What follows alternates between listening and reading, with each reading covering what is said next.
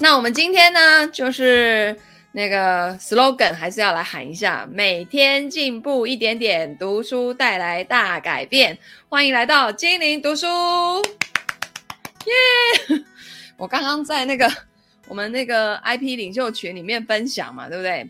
这就是我昨天我昨天呃去那个上课的心得，然后那个老师就是很真实。然后我们台湾这边的同学呢，我们今天直播的地方在精灵读书会，还有那个越痛快花钱越能把钱留下来的这个 FB 的社团，还有 YouTube 上面哈。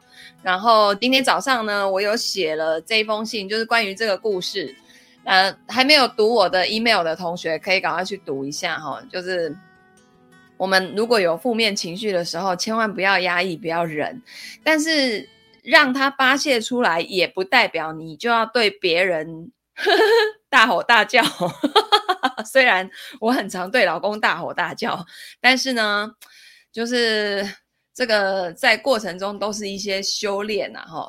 然后呃，不要去伤及别人。像我常常会看到很多很非常离奇的新闻，就是那种会生气到要置对方于死地，耶。就是到底有什么深仇大恨，然后需要这样子让让对方生命直接消失在这个地球上？我觉得，当那个情绪，对，我的眼睛防蓝光的没错，因为呢，我的眼睛就是非常的畏光，好，然后那个啊宝哎，宝君你怎么现在几点了？你还可以来，是不是在那个？上班偷偷听，好好，然后呢，呃，我要讲什么？对，就是当人在愤怒的时候，一定要想办法去转换，但是这个转换不代表你就要把这个负面的情绪压下去，而是你要等没有那么那么愤怒的时候，然后去，就是你愤怒到会想要有动作片的时候，譬如说你想要打人啊，或者是什么。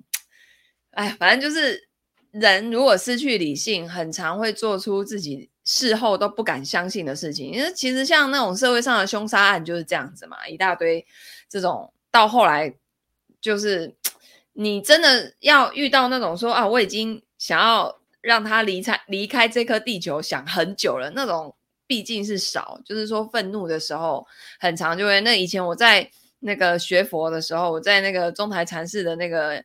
呃，读经班的时候，就什么持五戒，好，哪五戒呢？就是杀盗淫妄酒，杀就是杀生嘛。然后那这个杀生在在佛教来说，可能连打蟑螂、蚂蚁都算哦。但是比较严重的就是杀人嘛。然后杀盗就是偷盗、窃盗，就是你拿了不属于你的东西哦，或者是那个对，反正就不属于你的东西，或是不属于你的钱。财务的这种就算哈，然后淫就是那个淫邪嘛，就是那个跟呃不正当的那种男女关系之类的。然后妄呢，就是妄打妄语，就是你讲话不诚实，或者是你很会夸大其词，类似这种概念。然后酒呢，我以前就想不透，想不透为什么酒也是五戒之一。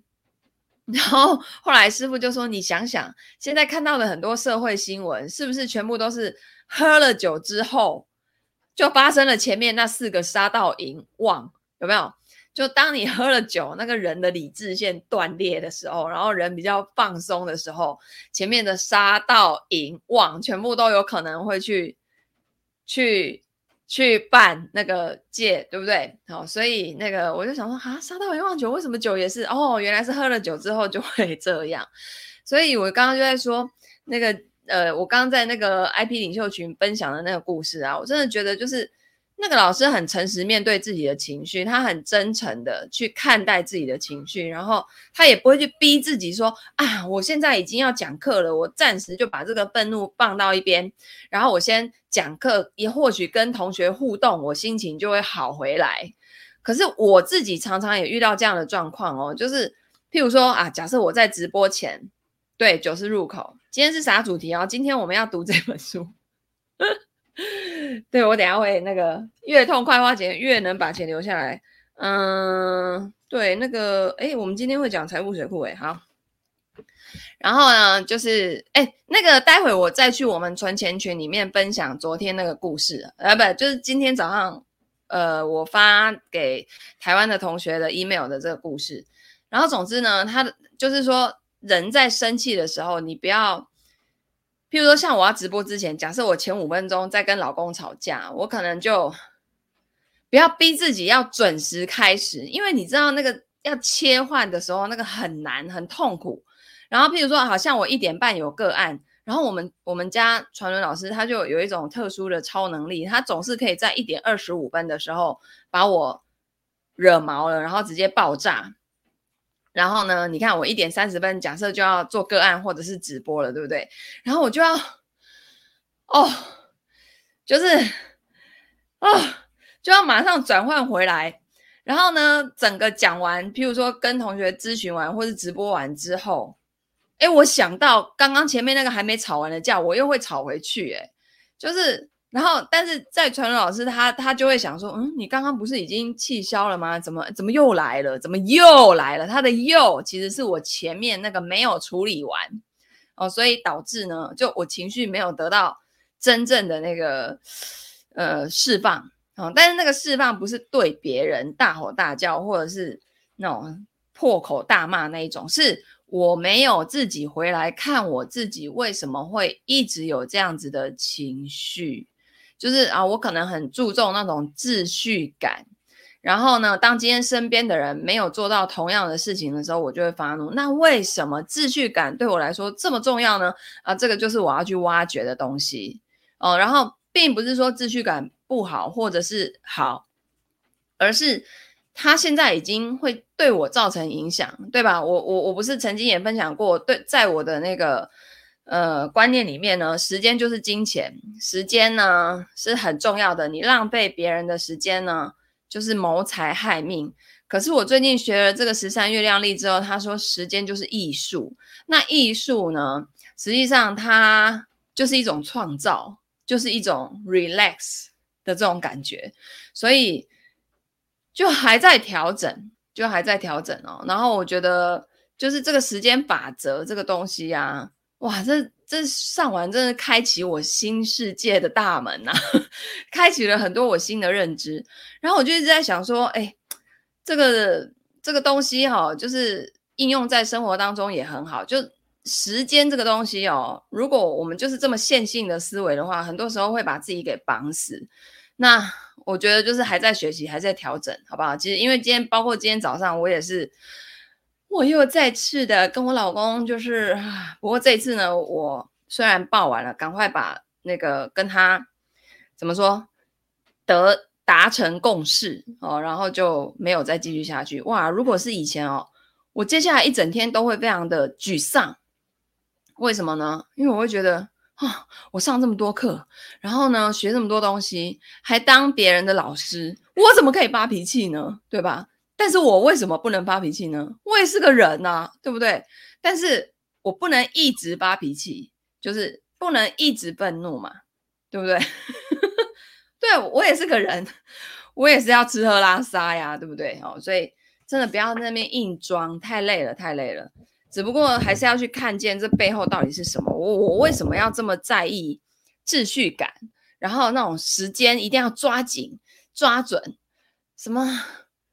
呃，就是这种以前在金融业的惯性，真的就是到现在还没办法。以前我在交易、在下单的时候，我只要延迟一到两秒，很多时候价位就跑掉。价位跑掉会有几种可能性：一是害客户没有买到好价位；二没有卖到好价位，我会让他可能原本是不用赔钱，会变成要赔到钱，哇！所以这个东西对我来讲真的是太高难度了，要把这种惯性扭转过来哦。所以真的是，就是人在这个三维空间，我们就是来显化的嘛，因为很多都是物质的概念嘛。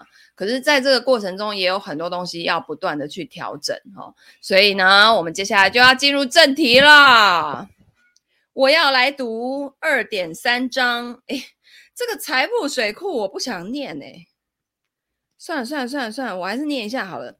好，我们呢用一张水库的啊，对，在那个开始之前呢，那个工商广告一下哈，明天明天我在新商业女性会跟辣辣一起做一场直播，是关于婚姻、金钱跟性的。好，那这个东西实实际上在在呃我们整个人生当中占很重要的比重嘛。我把它比喻为身心灵三合一的一场直播哈。然后那个深就是海底轮的部分，我们由三木老师会来跟大家讲如何就是得到你的幸福哈。性就是那个性。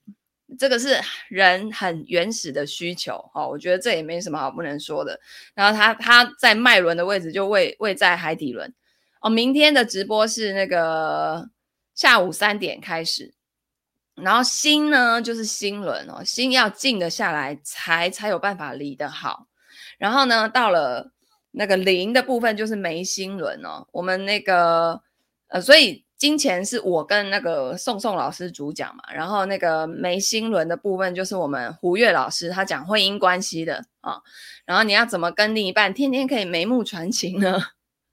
所以这是我自己乱联想的哦，所以身心灵三位一体的直播好不好？明天下午三点开始到晚上七点哦，欢迎来直播间，然后我有建了一个快闪群哦，可以进来，然后。这个我们台湾的同学呢，我再把相关的内容再写 email 跟大家分享好了。好，那我们今天呢就来读一读这个财富水库哈。财富水库其实在讲财务三大管理啊、哦。我的课程啊，对，直播间里面，直播间里面明天会公布，我会在我那个快闪群里面去公布一些细节，好吗？好，诶，你进了没啊？你们进快闪群了没？好，我刚刚在我们存钱群里面有发那个二维码。好，然后在我的我要开始念了，我开始读了哈。在我的财务规划的个案里面呢，有这样的一类人，他们属于高薪族群，每年的年收入已达数百万级别，甚至更高。可是呢，财务状况往往异常的惨烈。让人不忍直视啊！好，例如说，我有一个客户呢，是高科技业的主管，工作了十年，银行存款却寥寥无几啊！突然遇到大一点的开销，总是捉襟见肘，非常的狼狈。他住豪宅，开豪车，表面风光，可是背后的债务很高，生活呢也是完全依赖现金流在支撑。遇到一点风吹草动，现金流紧张起来，他就会像热锅上的蚂蚁。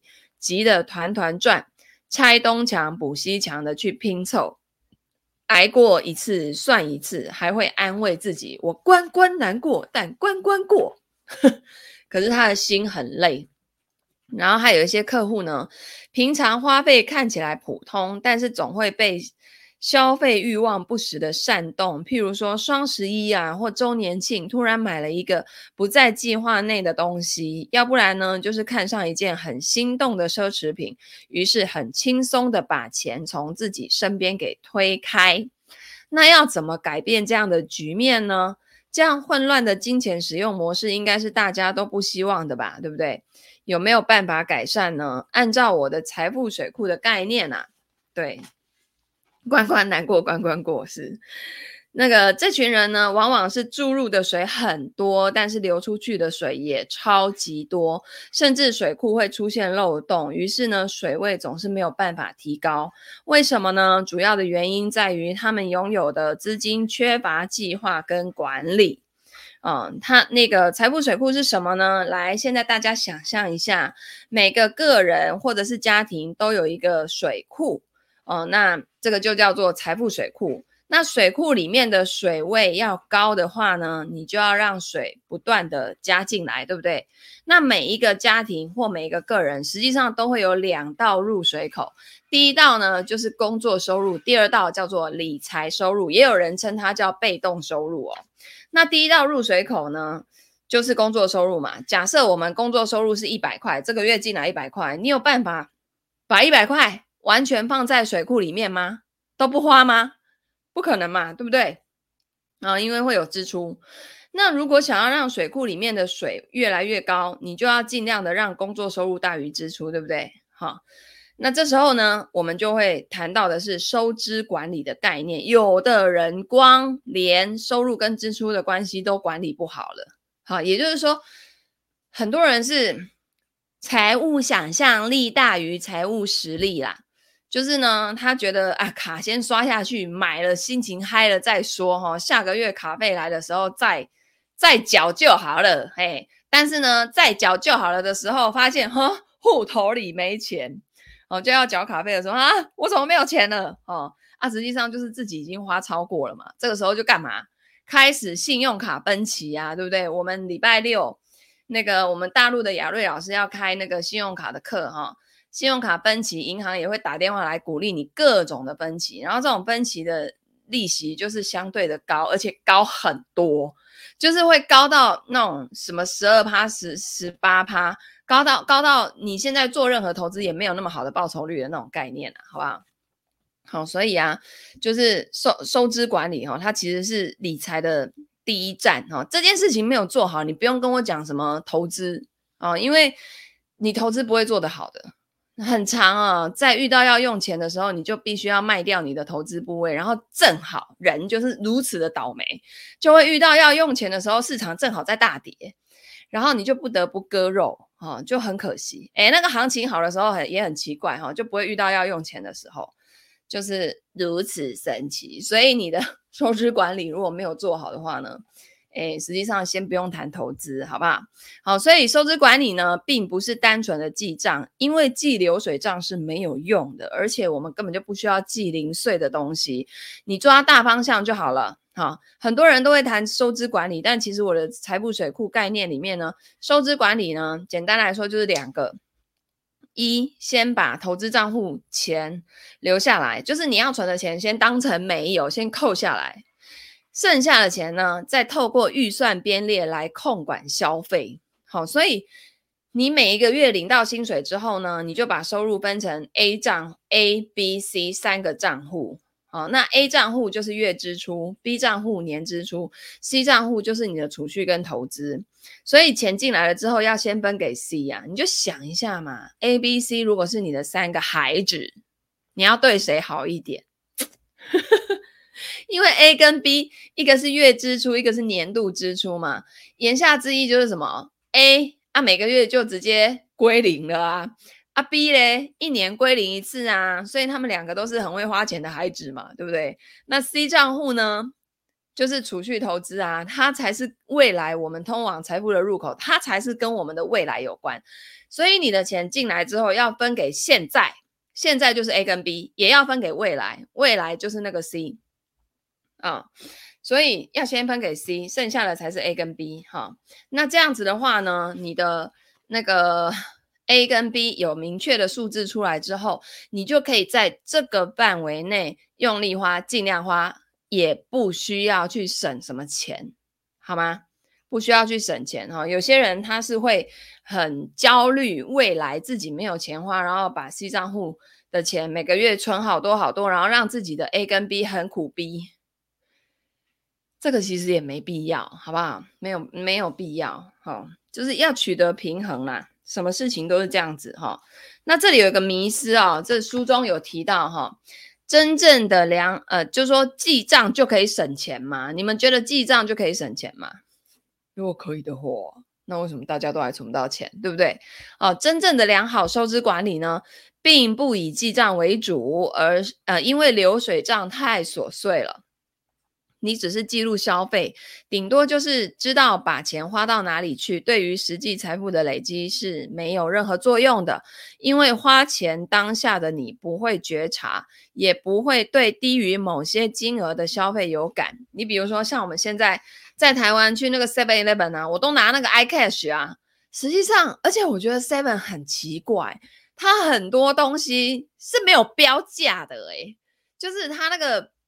那个、那个、那个、那个、那个标价的那个那一排有没有？它会有它的活动，譬如说啊，哪几项它有图片，然后呢，这几项诶买两样，第二件五折，对吧？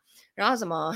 但是它就没有每一样单独是多少钱呐、每次总是要跑去那个收银机那边，请店员扫码，然后才知道说哦，这个是多少钱，才来决定买不买。可是你知道，有的时候你没有特别去注意，或者是没有没有。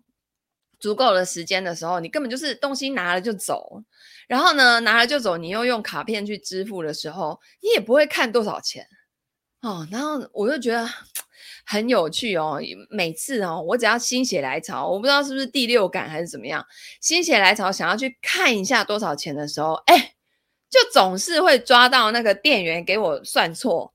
譬如说，他把上一个客人结账的东西没有消掉，然后又不知道怎么回事加到我这里来了，就是会有那种很离谱的事情。然后或者是呃某一些东西一件算成两三件，然后那个那个金额会让我觉得嗯不对啊，感觉怪怪的，不太可能那么多哈。就是每次这种事情发生的时候，一定都可以抓到店员算错。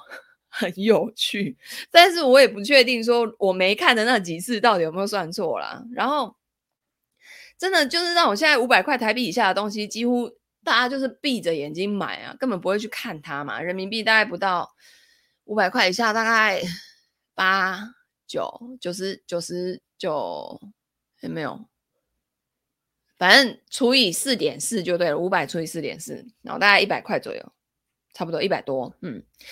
一百块哈，那所以啊，换句话说，就像一开始举例的客户一样哦，如果不改善消费习惯，总是入不敷出，那再怎么努力记账都是没有用的哦。除非呢是重度的收支管理患者，我才会强制这样的学员呢记三个月的流水账来恢复记忆，找到花钱的脉络。好，所以收支管理呢是开启理财的第一步，大家不要觉得说啊。那我钱赚多一点不就好了？干嘛这么苦逼？然后还要在那边分什么 A、B、C？嘿，不好意思哦，你赚多一点，你的支出也会跟着多一点，而且甚至呢，你过度乐观了，支出多很多，又多于你的收入了。我真的曾经就有做过个案，他的年收入多出很多。比如说，我随便举个例，假设他们家去年的年收入是三百万。然后今年来到了五百万，好，然后去年三百万的时候，他们家只花两百万，还可以存一百万。可是今年呢，收入变成五百万的时候，他的支出变四百九，然后就存十万，然后，然后他自己那个做完检视就发现，Oh my God，我我收入多么多，可是我存的钱比过去收入少的时候还要少，哇！所以你看哦。收入好的时候，就容易给我们一个错觉，就是我 OK，我 OK，I'm fine，I'm fine，这些喜欢的东西就买，对，反正我那个收入呢，下个月就进来了，干嘛这么苦逼呢？辛苦工作不就是要犒赏自己吗？对，然后犒赏到最后，比之前收入少的时候存的钱还少，那你要犒赏现在的自己，那未来的自己呢？所以是不是要让它均衡一下，要有那个数字的觉知觉察的？的概念，不要凭感觉迷迷糊糊的就过了。好，所以财务三大管理呢，收支管理它是让我们清楚身边有多少钱的一些步骤，然后通过透过上面那个财富水库，我想你已经一目了然哈。第二个投资管理，它是我们财富增长的秘密。第三个风险管理，它是用来储备这个水库的备用水源，不要让这个财富水库漏水的防漏机制。所以啊，这一本书。来，再看一下它美丽的封面。越痛快花钱，越能把钱留下来哈。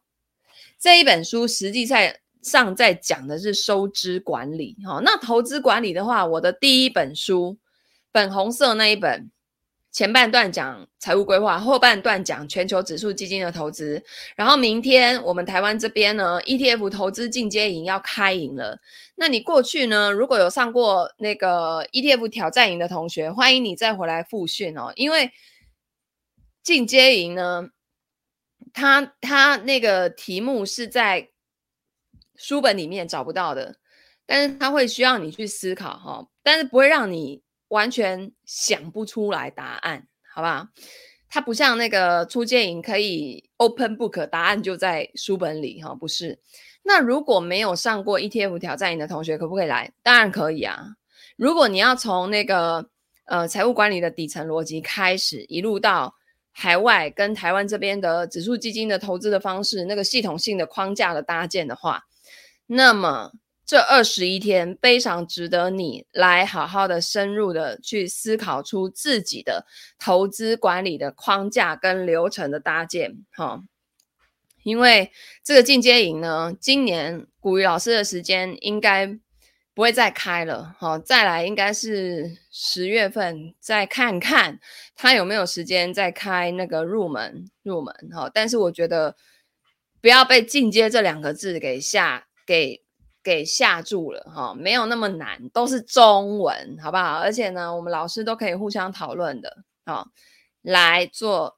这个复训或者是直接来上课都是可以的。好，明天晚上七点会开营。好，那大陆这边呢，我们那个应该是在明年之后吧，我才会去开相关的营。好，今年我们大家先把财务体质打理好。OK，好，所以呢，收支管理是开启理财的第一步，讨论的是收入跟支出的关系。哈，简单来说就是财富水库流量的管理。很多人连这个第一步都没有做好。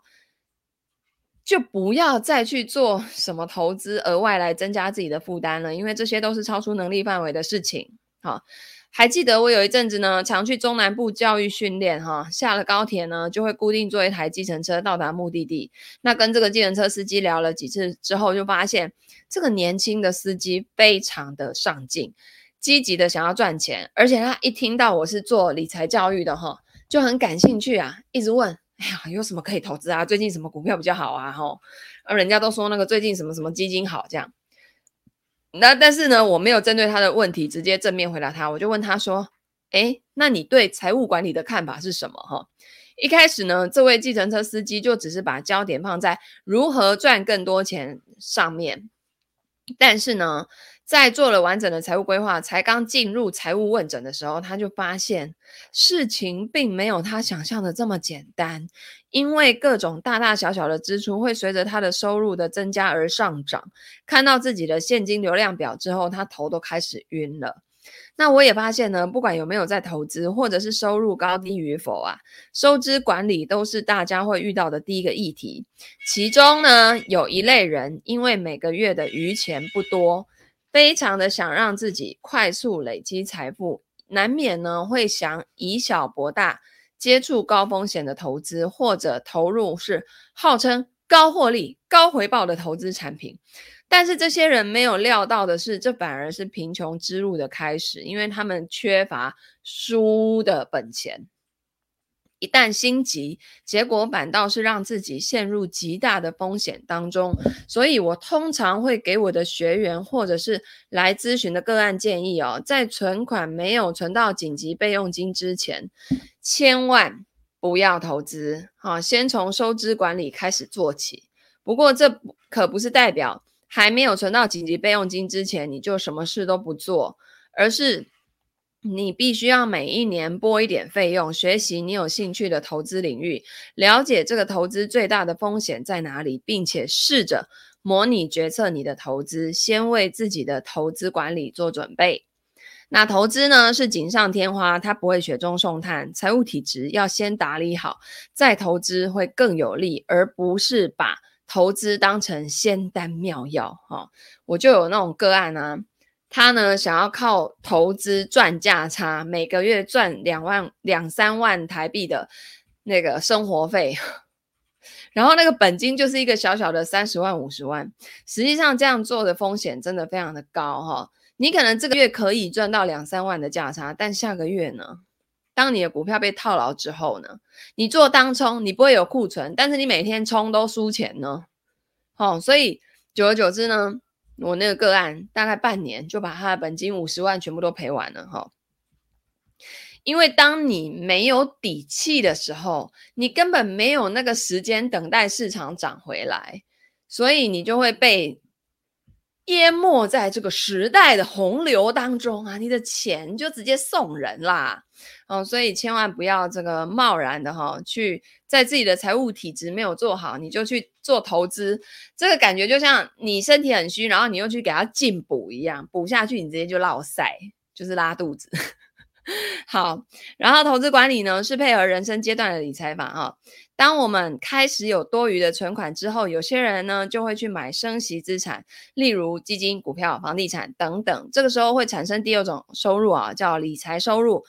在财富水库这张图里面有一个很重要的关键，就是理财收入大于支出的时候，就能够渐渐迈入金字塔那第三层的人，或者是第四层的人的阶段。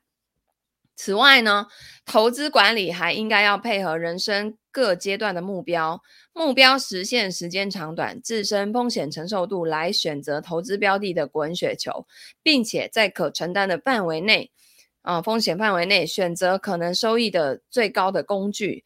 那投资管理的部分呢？建议大家就去看我粉红色那一本书哦，叫八十趴求稳，二十趴求标，低风险的财富法则。这本书规划了二十岁的大学生、四十五岁的中年人、六十五岁都可以用的投资方法，指标明确，方法简单，每年只要花十分钟操作就可以得到百分之九点四的年化报酬率哦，任何人都可以睡得好，轻松的累积财富。那身为财务建筑师呢，我很重要的一项工作就是在帮助大家打造合理的计划跟运用现有的财务资源，然后综合考虑未来的现金流情况，为客户打造财务蓝图，然后不是一直推销客户买金融商品。实际上，我现在大家对我的定位已经是那种披着财商外皮的生命成长疗愈师。我也不知道为什么会变这样，但是我就是对于个人成长啊、探索这种生命的议题就很有兴趣。因为我后来发现，我做个案哈，实际上做到最后啊，都在处理个案他人生方面的议题，跟家人的关系、跟自己的关系、跟老公的关系、跟金钱的关系、跟上司、跟周遭亲朋好友、同事们之间的关系。太多太多了，而且我最近去上课，同学们都不是在金钱方面有匮乏的人呢。就你想嘛，可以上八天课，然后而且又有平常日的这种，是不用上班吗？有有人是上班族，可是他就不缺那个钱，知道吗？然后呢，自己创业的人更不用说了，然后甚至还有那种那种。那种直销团队的很上面、很高层的人，哇，那个让你觉得说，诶，他们应该不缺钱啊。可是实际上，那个内在的那种需要被滋养跟需要补充能量，那是所有人都一样，不管你今天有没有钱，所有人都是一样的，好不好？哦，所以啊，这个也是认又认识了一群一群很棒的同学哦，啊，觉得很开心，然后就会你你就会。看见 哈，就不在我这个领域，然后每个领域的人这样子互相的碰撞，我真的会打破一些我的惯性跟认知，我觉得很棒哦。你们有有有机会也可以去外面多上一些那种跟你领域不相干的课程啊，比较可以。像我还想去学二胡，我就对二胡那种很悲伤的声音感到哇，好好听，而且又中国风，对不对？我觉得中国风的歌我就很喜欢听。好，然后。没有经过财务体质的诊断，就贸然的下决定投资一堆不该投资的东西，哈，通常到最后都会得到比较一些比较不满意的结果，好，那再来呢，讲到风险管理哦，风险管理是指什么呢？指的就是紧急预备金跟保险，就算半年没有收入都能活下去，不至于让一时的风险打乱整个人生的节奏哦。你有没有听过一句话叫做“屋漏偏逢连夜雨”？船迟又遇打头风，哦，人生很有意思哈，总是双喜临门，祸不单行。所以呢，绝对不可以因为自己的投资管理做得不错，就把风险管理摆在一边哈。还有人说，哦，不会啊，我算紫微斗数，我的命格里不会生病，也不会意外，很有趣，对不对？好。而且呢，我想大部分看这本书的人呢，在理财收入这道入水口都还在累积的阶段。万一这个时候工作收入中断了，那家里的支出怎么办呢？是不是只能消耗水库里头的水位来过活？哈，当然不行啊！哦，我们累积了这么多钱，怎么会是？要来因应看病的呢？哦，这个时候我们就需要紧急预备金跟保险来当备用水源。那拿紧急预备金来说，哈，通常我会建议你存六个月的支出总额。所以你要知道你的每个月的支出总额，你需不需要先经过收支管理，你才会知道那个数字？你如果都没有记账，你哪知道你一个月规律性的花费是多少啊？不规律性的花费又是多少？啊，什么时候会有规律性？什么时候不会有规律？呃，会有非规律性的花费，这个你都要事先知道啊。那万一发生事故的时候，随时可以拿出来用啊，起码有半年可以慢慢想办法。大部分的人在累积财富水库的过程中，难免会出现不可控的因素。你会希望辛辛苦苦累积来的资产，因为自己生了一场大病而花光吗？备用水源既然这么重要，那要怎么透过保险这个工具来把风险杠杆出去？你有概念吗？啊，要怎么买才能符合需求又符合预算呢？又该如何评估呢？那每一个家庭的需求基准线都一样吗？当然不可能啊，因为单身人士的备用水源跟已婚有家庭有小孩的人备用水源是不一样的，而且跟退休的人也截然不同哦。所以保险的白话文是什么呢？就是生病的时候不要花到自己的钱。生病的时候我们会付出相对的成本，所以应该把风险转嫁给保险公司啊。但是呢，买保险要不要钱？要啊，所以怎么买就很重要了哈。我所遇到的客户里面呢，以财务规划的角度来看哈，百分之六十在台湾都是，其实在大陆也一样，都是保费缴太多，保障却不够的问题。好，这是因为一来遇到的保险从业人员呢，通常对你的财务了解的不够全面，只能从单一的角度，而不是用全盘财务规划的视野来做决策。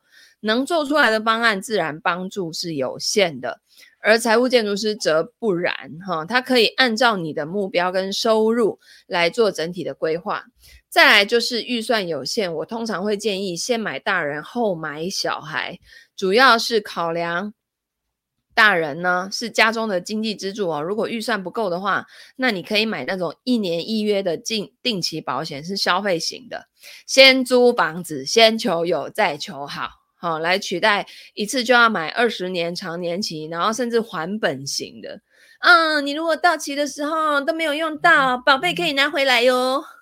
宝贝拿回来，那意思就是我缴的钱也相对的多嘛。同样是一百万的保障，人家那种租房子的，一年可能可能只要缴个几千块台币就有了。但是我要还本型哦，这种，那你一年就给我缴个。十几万，好不好？哦，是类似这样的概念，就是哎呀，羊毛出在羊身上嘛。保险公司又要给你保障，到期前还要还你，那当然要先收多一点，才能他才能拿你的钱去创造更多的收益啊，对不对？不然你当保险公司吃素哦，吃素也要钱呢，对不对？好，所以呢，我们先求有，再求好，哈。那先拿到保障再说，那省下来的保费呢，也有助于活化家庭资产。意外险也是很好的避险方式哈，但风险来的面向不一定只从意外而来，所以要全面的做好评估跟诊断是很重要的。那我看过很多人哦，保费都缴到变负担。尤其很多人情保、人情保单的状态，哈，不买会不好意思。但是关于保险，也需要把钱花在刀口上啊，多花一毛钱我都觉得是浪费。OK，所以今这个就是我们今天呢跟大家分享的收支、投资、风险三大管理。如果你把这三大管理都做好，基本上呢财务的打底哈已经完成了百分之八十了。好的，我们今天的分享就到这边，然后。应该是明天，对，明天我们会继续的来读，OK，好的，那如果呢你喜欢这样的呃听书的方式，欢迎按赞、分享、留言、转发给你身边所有的亲朋好友，那我们就明天见啦。然后我们大陆的同学明天记得要来听我的直播，进我的快闪群哦，OK，那我们明天见，拜拜。